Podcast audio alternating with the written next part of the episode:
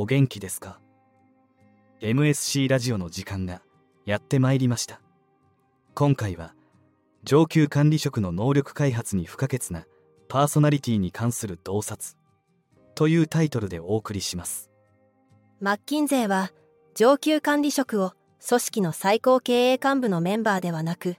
一人以上の部下のいる人を管理する人と定義しています。こうしたリーダーの成否はパーソナリティつまり性格が左右します。しかし多くの場合彼らは自分の個人的な影響力に気づいていません。だからこそ性格に関する洞察は彼らの窮地を救うことになるのです。私は最近上級管理職を対象とした EQ を高めるというコースをオブザーブしました。リーダーは性格診断を受けた後自己認識を深めるための分科会でその結果について話し合いました。ある年配のディレクターは自分の性格の特徴とそれがどのように自分の助けになるかあるいは妨げるかを見直しながらこのレポートは間違っている。これは私ではないと言いました。彼は自分自身を深く認識できていると信じていました。同僚はそのことについてはまた後で話しましょうと冷静に答え後日101の話し合いで彼女は仕事で現れる彼の性格特性についてフィードバックしました。この知的でベテランのディレクターは自分自身の盲点を明らかにしましたが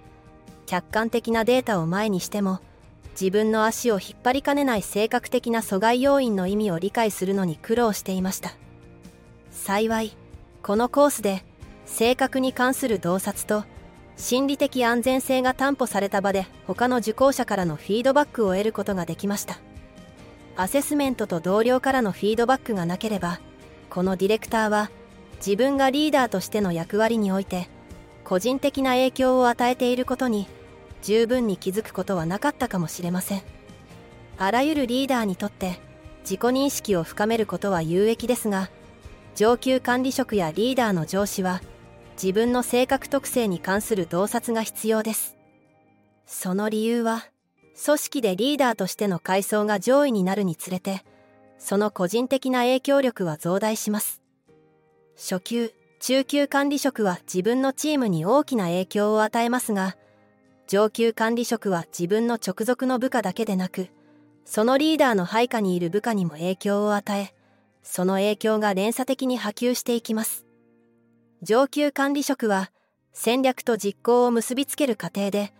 組織の複雑さやチーム間の不整合に直面することがよくあります。このような課題によって引き起こされるストレスは特に上級管理職が自覚していない場合コントロールするのが難しい感情のトリガーを引き起こす可能性があります。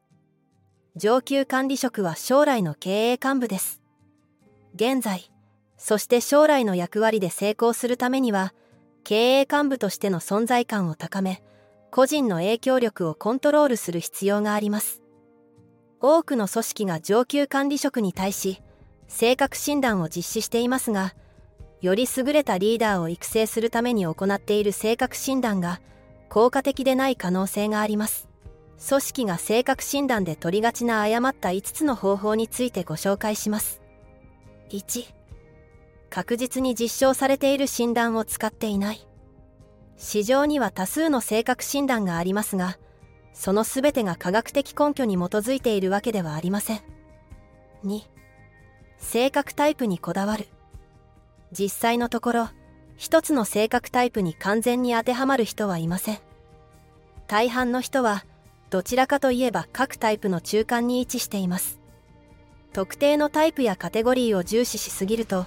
個々の特性やその人独自の特徴の組み合わせから得られる重要な洞察を見落とす可能性があります。3リーダーシップに関することではない。リーダーにとって自分のことを知ることは素晴らしいことですがその特性や傾向をリーダーとしての在り方にうまく活かせなければ必ずしも役立つとは限りません。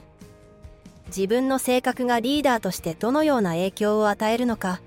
より良いリーダーになるためにはどうすればいいのかを簡単かつ明確に理解する必要があります。SNS のクイズでは抽象的な結果でも構いませんが性格診断から得られる洞察は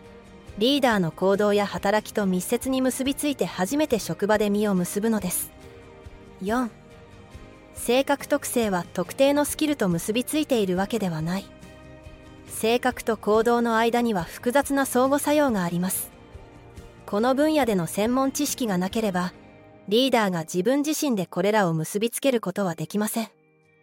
リーダーがそのギャップを埋めるのに役立つ性格診断を模索してください。5単体のツールとして扱う。リーダーはアセスメントを受けるだけでその結果を振り返ったり同僚と議論したりする機会を得られないことがよくあります。性格診断ではデータをどのように活用するかが最も重要です。性格診断から得られる洞察は個々人のニーズに合った能力開発の策定に役立ちハッとする瞬間や能力開発をより適切で有意義なものにする意欲を促すことができます。最後に上級管理職が個人の影響力を把握するためのベストプラクティスを6つご紹介します。1性格は良い悪い高い低いといったものではないことを理解する。性格診断を受けるということは学校のテストを受けるというようなものではありません。また性格特性を100%把握することを目的としているものでもありません。リーダーは自分の性格が持つ意味を理解することで関連する行動をコントロールできるようになります。2行動変容に焦点を当てる。